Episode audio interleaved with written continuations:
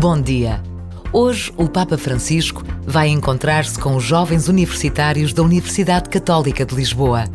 Mais tarde, irá até Cascais para visitar a sede das Solas Ocorrientes, em Cascais, um projeto que teve o seu início na Argentina e que coloca os jovens com as mais diversas dificuldades no centro do seu trabalho.